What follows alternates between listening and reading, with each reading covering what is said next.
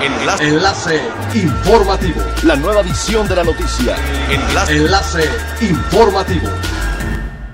Buen día, les saluda Jocelyn Martínez. Este es el segundo resumen de las noticias más importantes que acontecen este 24 de julio del 2020 a través de enlace informativo de frecuencia elemental. El semáforo epidemiológico en Quintana Roo se mantiene sin cambios para la siguiente semana. En un enlace desde su domicilio en el cual permanece en cuarentena, el gobernador del estado dio a conocer cuál será el estado del semáforo de riesgo para la semana del 27 de julio al 2 de agosto de 2020. Para la zona norte se mantiene en naranja y para la zona sur del estado en rojo debido a la ocupación hospitalaria. Resaltó la importancia de mantener las medidas sanitarias a fin de evitar el riesgo de contagios y exhortó a la población a quedarse en casa, respetar la sana distancia y no realizar reuniones innecesarias.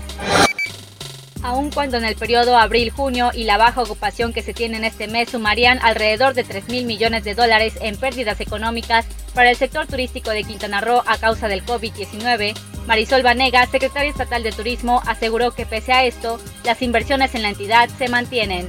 Ahondó que en la entidad se construyen 16.000 cuartos hoteleros, que representa una inversión de 2.880 millones de dólares, que significaría un costo de 180.000 dólares por llave hotelera.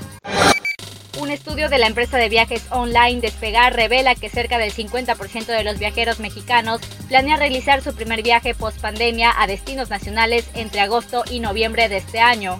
Respecto a con quiénes viajarán, 36% de los viajeros mexicanos analizados mencionaron que lo harán con sus hijos y pareja, siendo los viajes familiares una de las principales tendencias de los viajes post-COVID-19. Asimismo, 21% de los viajeros mexicanos planea hacer su primer viaje post-pandemia en pareja, 17% lo hará con amigos, 16% viajarán solos y 6% lo hará únicamente con sus hijos.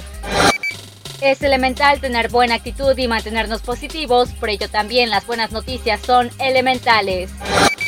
Un tráiler cargado con alrededor de media tonelada de insumos médicos, de protección personal como batas médicas, cubrebocas, gel antibacterial, caretas y medicamentos, llegó a la clínica del Iste Chetumal para la atención del COVID-19 y padecimientos en general.